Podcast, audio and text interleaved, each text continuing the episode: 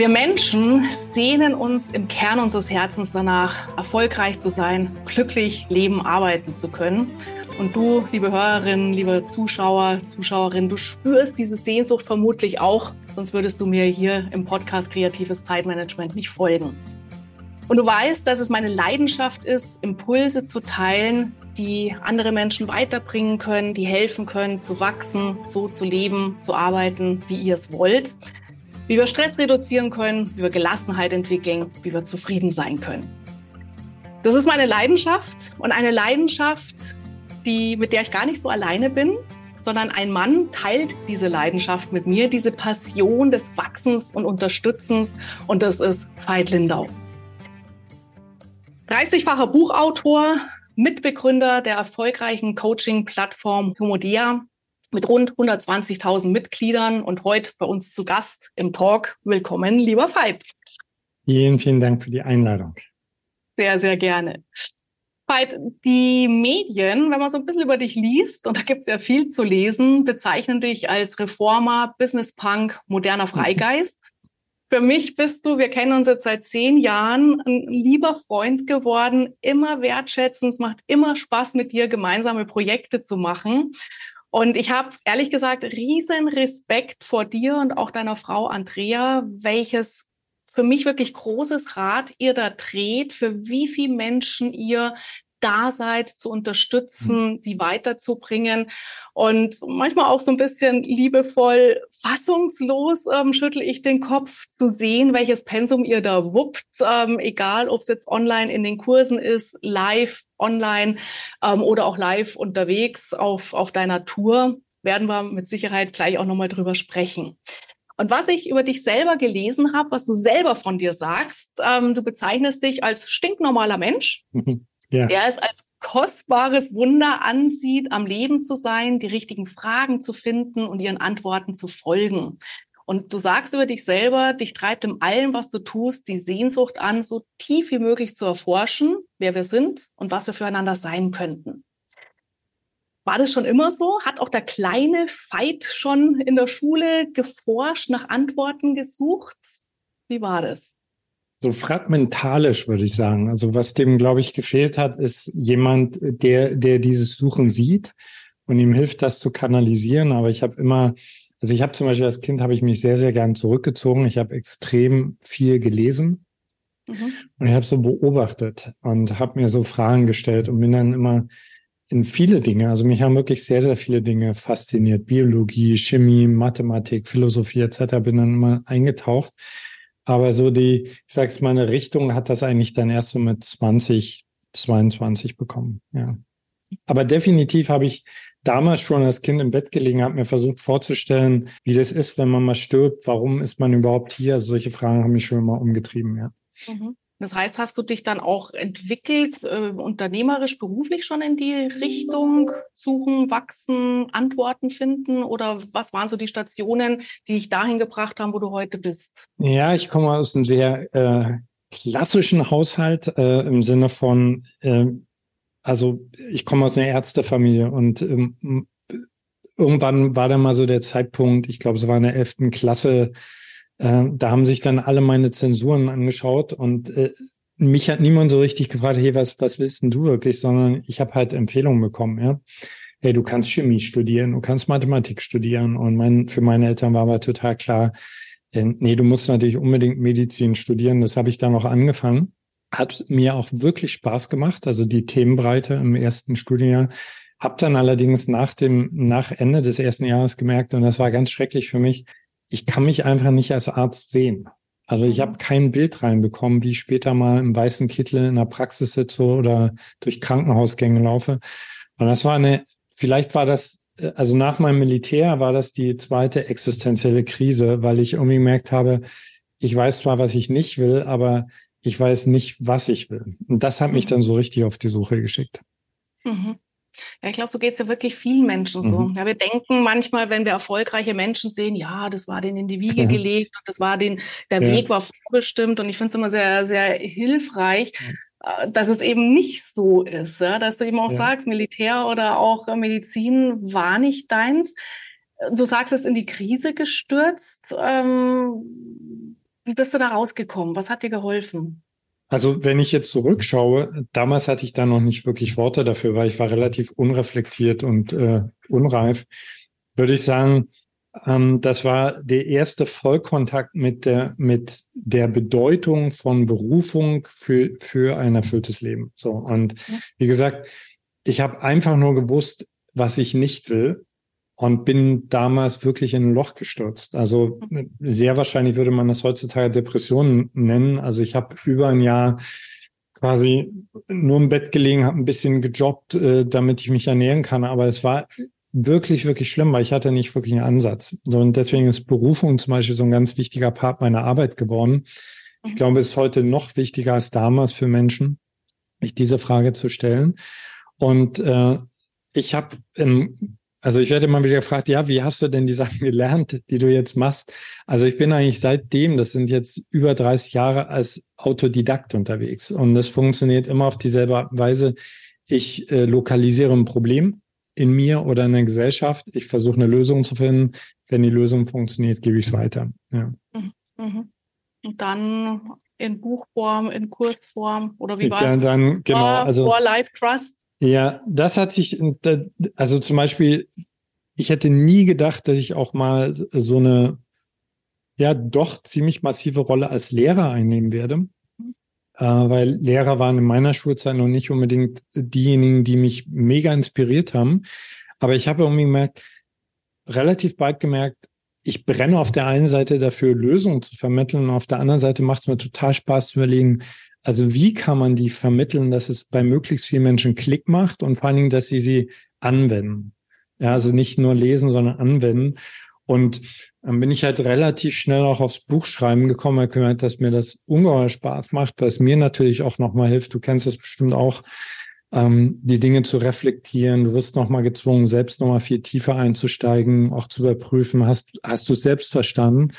Mhm. Und äh, wenn mir dann Leute schreiben, hey, das und das Buch hat den und den Durchbruch für mich gebracht, das, das, äh, das kann schon süchtig machen. Also ich schreibe wirklich sehr, sehr gern. Ja, ja. Ja, ich habe es vorher schon kurz erwähnt, 30 Bücher, zehn deiner Bücher standen auf der Spiegel Bestsellerliste, ja. du bist ausgezeichnet worden, auch mit dem Coaching Award.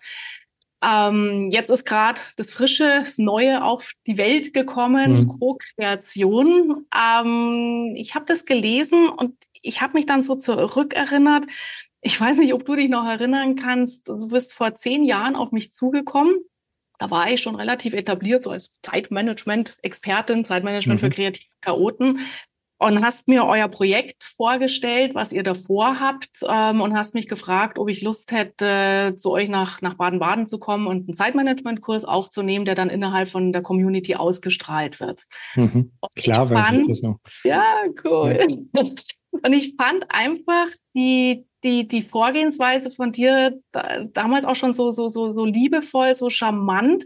Und was mich mega beeindruckt hat, ähm, ich glaube, das habe ich dir nie erzählt, weil ich krieg äh, häufig so Anfragen, ja, und könnten Sie nicht hier was machen, könnten Sie nicht da was machen. Und was mich extrem beeindruckt hat, du hast sofort gesagt, dass du das natürlich bezahlen wirst, ja, dass, ähm, dass ich den Kurs, weil man weiß ja nicht, wie erfolgreich das wird, ja, manche locken einen dann noch so, wenn es erfolgreich wird, bekommen sie irgendwie ähm, ein Sharing mhm. davon. Aber nein, du hast gleich gesagt, Cordula, du bekommst Betrag XY und ähm, das hat mich so tief beeindruckt, weil ich kenne es ja, wenn man was neu auf die Beine stellt, wenn du gründest, ja, da ist ja erstmal kein Geld da. Und zu, zu sehen, da gibt es jemand, der erstmal bereit ist zu investieren, der bereit ist zu geben, ohne zu wissen, wie es rausgeht das hat mich mega beeindruckt und ähm, ich bin froh, dass wir dann auch die, die, die, die, dieses Projekt gemeinsam gemacht haben, seitdem ja noch, noch viel andere. Jetzt so aus der Beobachtung, du kooperierst ja auch mit vielen oder co-kreierst mit vielen. Glaubst du, dass so das, was du damals aus dem Herzen raus gemacht hast, zu sagen, ja klar, ich gebe auch erstmal, ist das vielleicht auch eins der Geheimnisse, wo wir heutzutage im Sinne von Zusammenwirken viel mehr noch drauf schauen müssten. Also dann erstmal danke für die Anerkennung. Die gebe erstmal, ich, ich nehme die gern und ich gebe sie dann gleich weiter an meine Frau, weil tatsächlich ist Andrea diejenige, die mich Großzügigkeit gelehrt hat. Mhm. Also ich bin so von meiner Erziehung her eigentlich eher so in die Welt gegangen, so ähm, man guckt immer wer hat was verdient und dann so, also man schachert so ein bisschen, sage ich jetzt mal. Und bei, bei Andrea war das von Anfang an so, das hat vielleicht was damit zu tun, dass sie aus Georgien kommt. Äh, also so, als wenn sie so ein Füllhorn wäre. Ja, mhm. und äh, am Anfang äh, unserer Beziehung hat mich das wirklich gestresst, weil wir hatten, wir hatten wirklich häufig sehr wenig. Also wir, ich kenne auch wirklich Zeiten von echter finanzieller Knappheit. Und Andrea ist immer so in dieser Großzügigkeit geblieben. Und ich habe dann aber langfristig, habe ich gesehen, also erstens macht es natürlich viel mehr Freude, äh, weil es dich in so eine innere Position von Souveränität bringt. Und ich habe langfristig gesehen, ähm, es zahlt sich immer aus. Es zahlt sich nicht immer direkt aus. Also es gibt auch viele Momente oder viele Kanäle, wo, wo wir es mal reingeben und da kommt vielleicht gar nichts zurück. Ja. Oder dann sind wir auch manchmal enttäuscht und, und, aber so generell so eine Atmosphäre zu schaffen von, hey, das ist, ist doch nicht selbstverständlich, dass wir überhaupt füreinander da sein können. Lass uns da mal das Beste draus machen. Das, äh, äh also ich finde, das ist eine der Sachen, die uns als Menschen wirklich erst so zu Menschen macht. Weißt du, mhm. eben großzügig zu sein. Und ich finde nicht, äh, dass man da unbedingt reich sein muss, also finanziell reich sein muss. Man kann mit ganz, man kann mit Gesten freundlich sein, mit Aufmerksamkeit, mit Wissen freundlich sein, etc.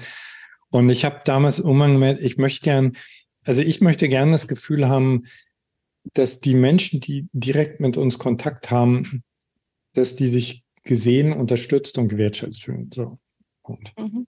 und auch erstmal völlig egal, ob es direkt zurückkommt oder nicht, aber so, das lässt mich auch viel ruhiger schlafen. Ja, ja. Ja, ja das spürt man auch, so diese Wertschätzung. Und das finde ich jetzt einen guten Punkt auch, den du da sagst, so dieses, die Fülle man denkt häufig an materielle Fülle, aber das ist es ja nicht. Und ähm, ich war ja mit meiner Familie vier Monate ähm, in Hawaii, haben wir gelebt, die Kinder sind in die Schule gegangen. Und da habe ich auch so dieses Sharing. Gelernt, Sharing is Caring und ähm, hatte dann auch oft erst im Kopf, naja, aber ich habe ja nichts, was ich teilen kann. Mhm. Äh, und dann hat mich ähm, der Rektor von der Schule, wo die Kinder waren, draufgebracht, doch jeder hat was zu teilen. Ja, der eine mhm. hat Mangos im Garten, ähm, die er teilen kann, der andere hat ein Wissen. Auch zu mir hat er gesagt, ihr kommt jetzt zum Beispiel zu uns und ihr teilt jetzt zum Beispiel auch euer Wissen über, über Deutschland, über die mhm. Welt und ihr pflanzt vielleicht so einen kleinen Samen in die mhm. Herzen der Schulkinder hier, dass sie sagen, hey, da waren mal so zwei Deutsche bei uns, ui, da gibt's noch ja. eine Welt außerhalb unserer Insel. Und ja. Ähm, ja, gebe ich dir völlig recht. Und diese Großzügigkeit kommt dann auch auf jeden Fall in irgendeiner Form auf, ja, positiv zurück. Ja. Geht ja viel um Beziehung auch in Co-Kreation. Also ich habe es gelesen und so das Gefühl gehabt, im Prinzip ist es ein, ein Plädoyer, vielleicht so ein Gegenentwurf zur Ego-Gesellschaft. Und ähm, für mich gefühlt wirklich ein Plädoyer, Beziehungen mehr zu leben. Und du schreibst ja auch Beziehung zu einem selbst, aber auch Beziehung zu den anderen. Wie meinst du das? Erklär es mhm. uns gerne mal ein bisschen, nimm uns mal da in deine Gedankenwelt mit rein. Mhm. Also es, gibt ja, du hast ja vorhin so ein paar Begriffe aufgezählt, mit denen ich so benannt werde. Also mhm. es gibt ein paar, da verdreht die Augen, aber was ich da mag, ist Reformer. Mhm. Äh, was mich äh, was mich immer irgendwie umgetrieben hat in meiner Arbeit, ist eben nicht nur, okay, ich will, ich will ein gutes Seminar geben oder ein gutes Coaching, sondern in welche Gesellschaftsstrukturen ist das Ganze eingebettet? Wohin entwickelt sich die Gesellschaft? Und wo kann meine Arbeit am besten wirken? Und ich mache mir gerade jetzt äh, extrem viele Gedanken über die Zukunft der Menschheit, ähm, weil ich einfach sehe, dass wir Herausforderungen kreiert haben, denen wir auf dem Level von Beziehungen, auf dem wir jetzt gerade unterwegs sind, einfach nicht gewachsen sind. So, das mhm. betrifft kleine Zellen wie eine Kleinfamilie, das betrifft Unternehmen, aber es betrifft eben auch die Politik. Also wo auch immer wir hinschauen, wir sehen einfach, wir sind zu rechthaberisch, wir sind zu starr, wir sind auch sehr misstrauisch geworden, ja, weil wir als Menschen uns äh, über Jahrtausende weg gegenseitig ausgenutzt haben. Ist also alles total verständlich.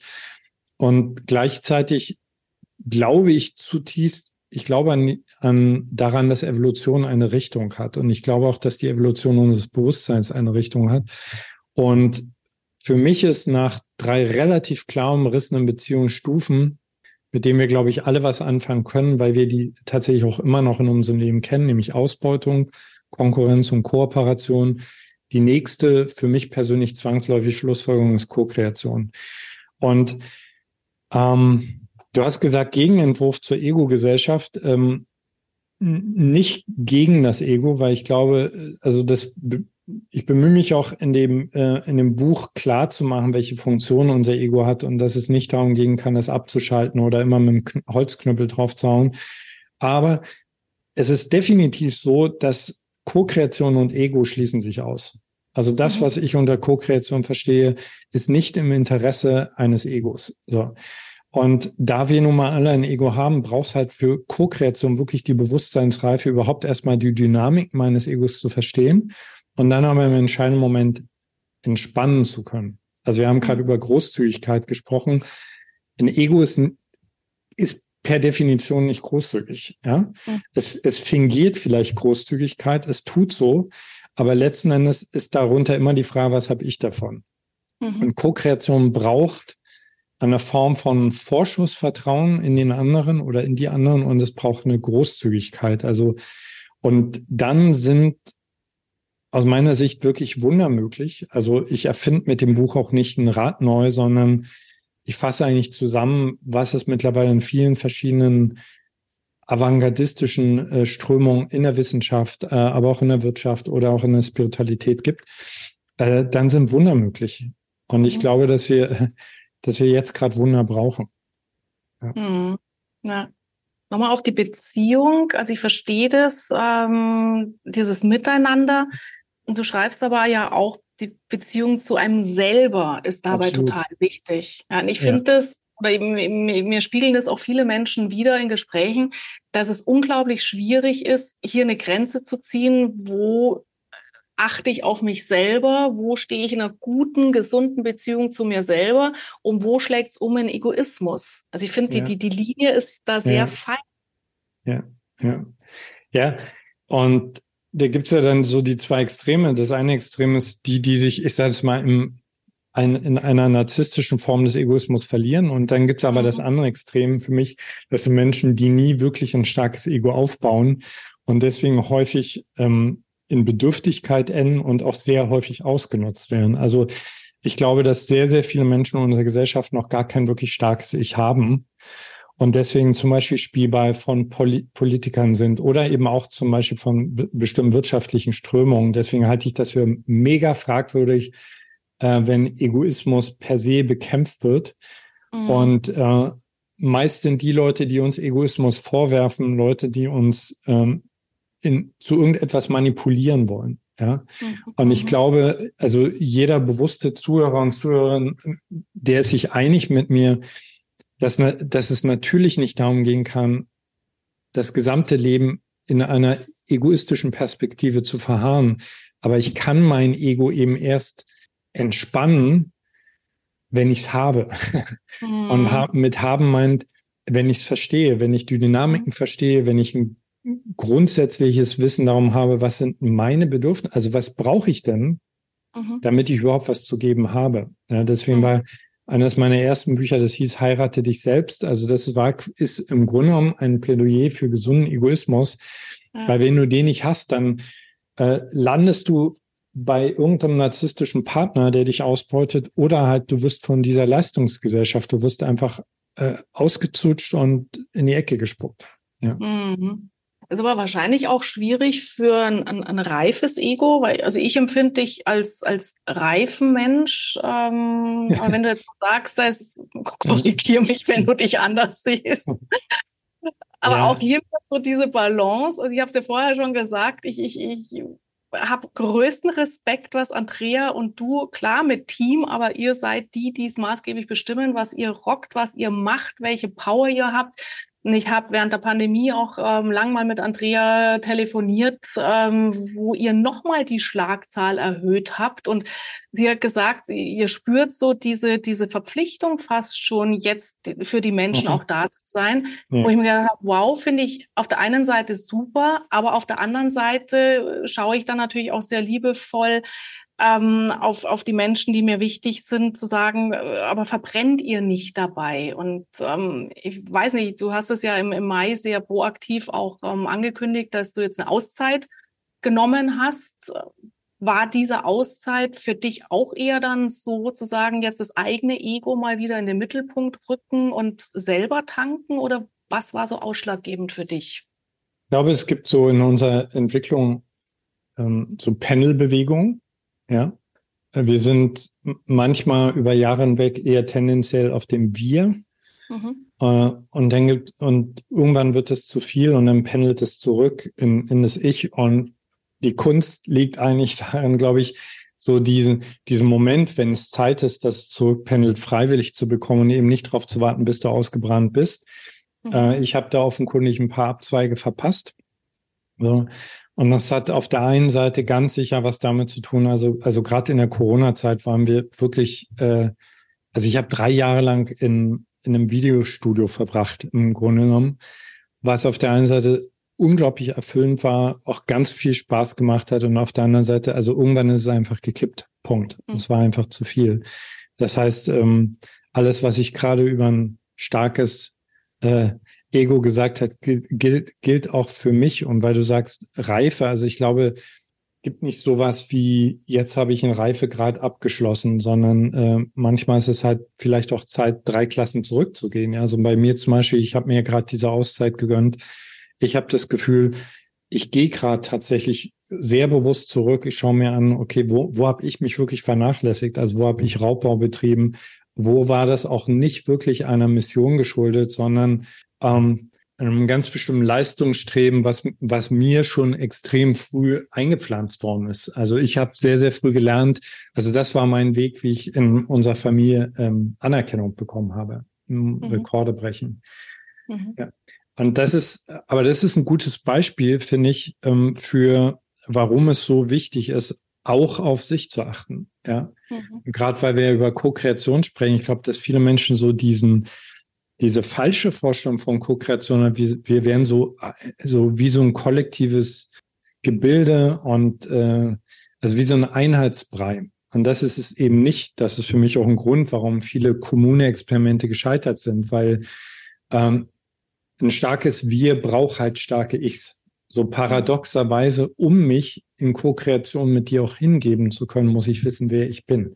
Mhm. Ansonsten gebe ich mich nicht hin, sondern ich gebe mich auf. Und dann kann ich darauf warten, dass irgendjemand in der Gruppe die Führung übernimmt und dass wir alle irgendwo landen, wo wir nicht wirklich hinwollen. Ja, das waren jetzt ja Juni, drei, vier Monate Auszeit. Auszeit klingt erstmal chillig, entspannt. Ja. War es, glaube ich, nicht komplett für dich, oder? Ja, also ich sag mal, so, so, äh, so realistisch war ich schon äh, zu, zu erwarten, dass es nicht ganz so chillig wird. Es, es, es gab und gibt auch viele chillige Momente. Also ich habe gerade so viel Freizeit wie wirklich seit 30 Jahren nicht. Also ich habe ich hab wirklich, und ich bin da nicht stolz drauf, ich habe 30 Jahre lang durchgearbeitet. Ja, also gerade wenn du ein digitales Unternehmen hast, eine Plattform, selbst wenn alle unsere Mitarbeiter am Wochenende äh, Pause gemacht haben, Andrea und ich waren einfach verfügbar. Ne? Und wir, äh, das war jetzt einfach zu viel.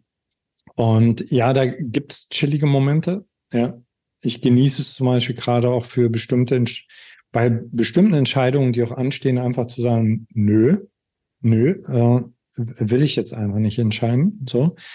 Und es gibt aber auch sehr viele nachdenkliche Momente. Also ich, ich bin wirklich mit einer relativ hohen Taktzahl unterwegs gewesen und da fallen einfach, da fallen äh, offene Fäden runter. Ja, also mhm. Da gibt es manchmal Fragen und das kenn, vermute mal, du kennst das auch, weißt du, da tauchen Fragen auf und dann denkst du aber, ja, das ist eine wichtige Frage, aber jetzt beginnt gleich die nächste Ausbildung. Ich gucke mir die Frage danach an und jetzt sind die einfach so, ihr Kinderlein kommt, jetzt sind sie gerade alle auf dem Tisch. Mhm. Und das ist manchmal hart. Also es ist auch, äh, ich mache auch gerade, ich darf auch wirklich Vergebungsarbeit leisten, weil ich wirklich sehe, an welchen Stellen ich hart mit mir selbst gewesen bin. Und, ähm, und äh, es braucht auch gerade viel Mut, weil ich an einem Punkt bin in meinem Leben, wo ich nicht einfach so weitermachen will, sondern auch ein paar Sachen echt loslassen möchte, selbst wenn sie gut funktionieren. Mhm. Ja. Ja, ich glaube, das ist das Wichtigste auch, weil es kommt immer noch on top was drauf. Also gerade so sagst digitales Unternehmertum. Ja. Digital ist wahnsinnig viel möglich. Wir können 24/7 Immer irgendwo irgendwas schrauben und dann kommt die Möglichkeit noch dazu und die und die. Und äh, ja, ich glaube ja. auch, dass bei vielen Menschen gar nicht das Problem ist, Stress, Burnout, weil zu viel zu tun ist, ja schon, aber weil halt immer noch was oben drauf kommt und wenn das dann gepaart ist, wie du auch sagst, von dir selber hoher Leistungswille, Rekorde brechen, ja, dann meinen wir uns selber noch beweisen zu müssen, schaffe ich auch noch und geht auch noch und geht auch noch und dass es dann schmerzhaft ist, Dinge loszulassen, oh ja, kann ich mir vorstellen. Ja. ja. Also ich glaube, so die größte, äh, wenn man so sagt, Falle oder Versuchen bei mir ist, ich, ich habe einen sehr, sehr kreativen Geist. Also schick mich einmal aufs Klo und ich komme mit einer neuen Idee zurück. Und, Willkommen bei den kreativen Chaoten. ja.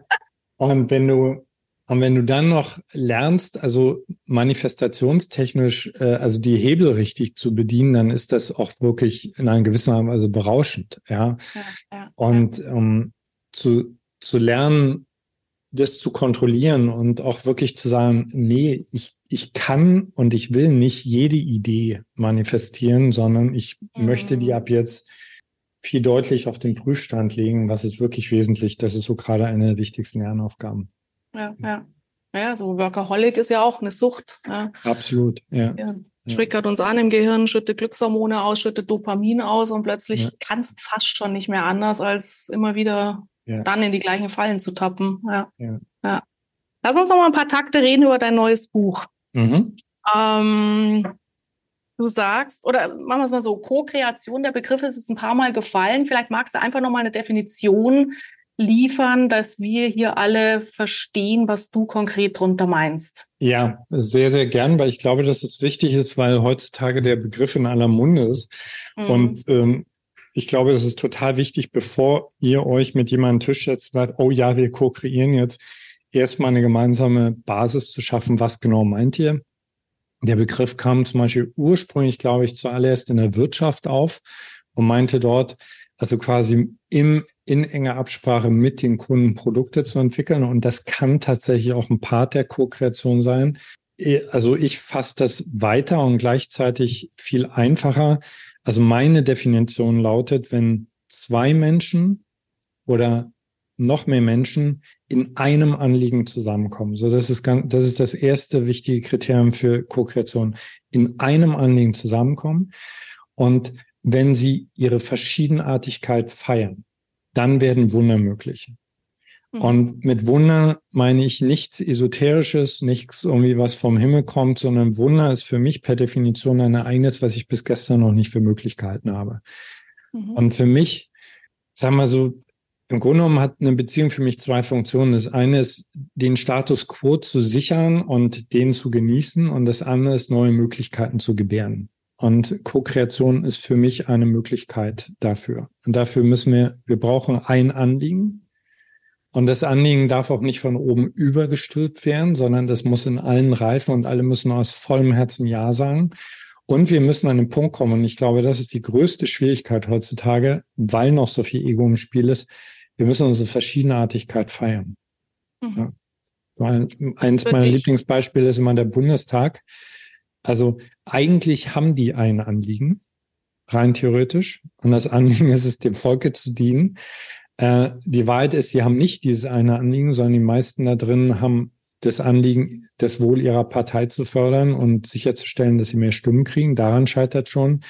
Und Verschiedenartigkeit zu feiern, weil äh, bis auf wenige Ausnahmen halte ich, glaube ich, dass jede der Parteien für sich eine wertvolle Perspektive mit reinbringt. Aber wenn du dir die Reden anhörst, dann merkst du, es wird, es wird bekämpft und so funktioniert, mhm. also kann Co-Kreation nicht funktionieren. Ja. Und das ist tragisch, weil das sind die Leute, die unser Land in die neue Zeit führen sollten. Ja. ja. So. Ja. Und deswegen war mir das Buch so wichtig, weil ich glaube, es ist ein wäre ein großer, großer Irrtum, darauf zu warten, dass Co-Kreation aus diesen großen Institutionen heraus entsteht. Ja.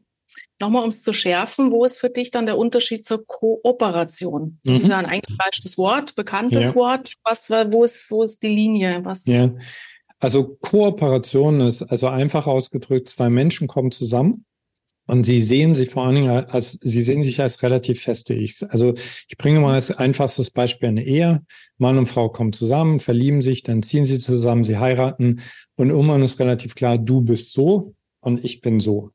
Deswegen mhm. übernimmst du die Aufgaben, du kümmerst dich um die Kinder, ich kümmere mich ums Auto. Jetzt ganz, ganz grob vereinfacht. Mhm. So. Mhm. Und gegen Kooperation ist im Grunde genommen gar nichts einzuwenden, weil die schon, ich sage jetzt mal, auf jeden Fall auf einem relativ friedlichen Niveau funktioniert. Und solange die Umstände im Außen relativ stabil sind, kann Kooperation ein System auch wirklich weit tragen. Das mhm. Problem ist, dass kooperative Systeme relativ starr sind, weil sie auf einer starren Überzeugung darauf beharren, wer wir sind. So.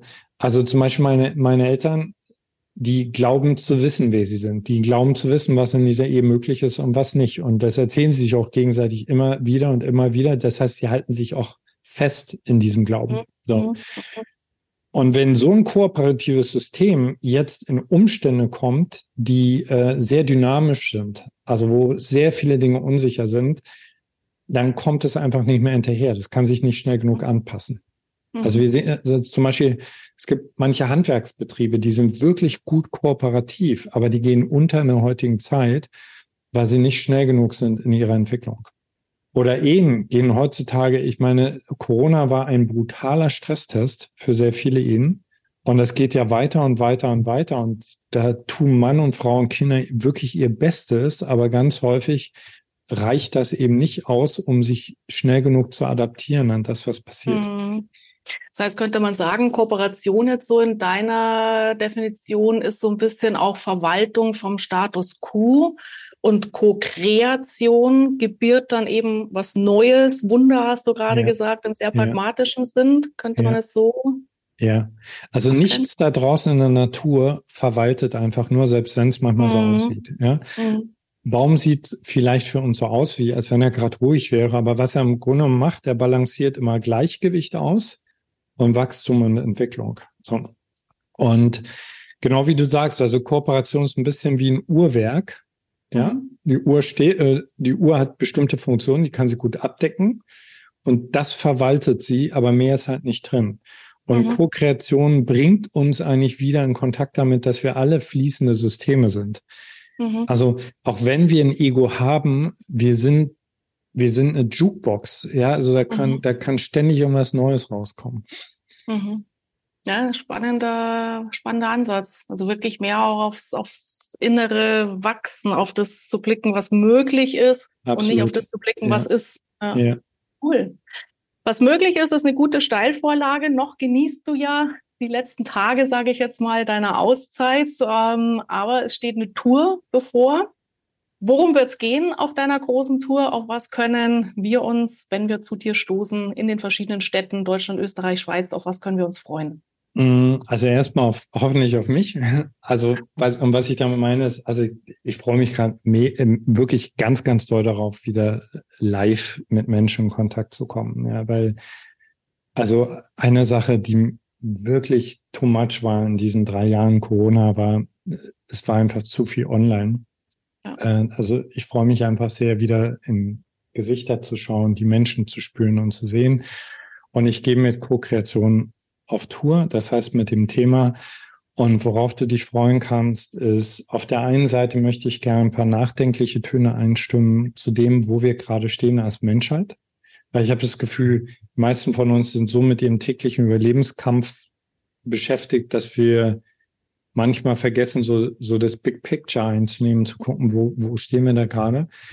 Aber es soll natürlich nicht deprimierend sein, sondern für mich ist Co-Kreation jetzt in dieser Zeit also der Schlüssel und zwar in den kleinsten Zellen, Liebesbeziehungen bis hin zu großen Unternehmen.